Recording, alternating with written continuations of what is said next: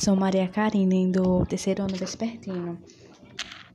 Então, eu vou dar continuidade à fala da Gigi. É, muitas críticas foram feitas à ideologia defendida pelos teóricos neomatusianos, que, que eles defendiam o crescimento da população, que eles acreditavam que era o principal motivo da, do subdesenvolvimento dos países. Por isso, seus representantes defendiam tanto o planejamento familiar e os problemas de natalidade, como o uso de anticoncepcionais, por exemplo. Ou seja, é, era uma ideia totalmente contrária à que, a, a que o Josué defendia, visto que a principal, do, a principal ideia do reformismo era de que os problemas sociais não são resultado do crescimento populacional, mas sim da falta de acesso de grande parte da população às riquezas, às riquezas produzidas, é, também por falta de, de instrumento social que poderia ajudar os trabalhadores nas terras que produziam.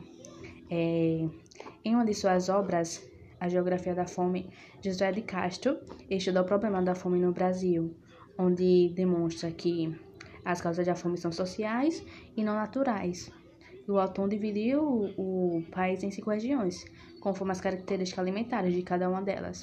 É, ele citou que o Nordeste, é, por ser pernambucano, ele faz parte né, da região. É, ele disse que o Nordeste é úmido e que foi vítima da colonização que destruiu o ecossistema para substituí-lo na cultura de cana-de-açúcar, impedindo assim a produção de alimentos necessários à população. E no livro A Geopolítica da Fome, ele transferiu seu raciocínio para a escala mundial, constatando que o subdesenvolvimento é uma consequência do processo de colonização.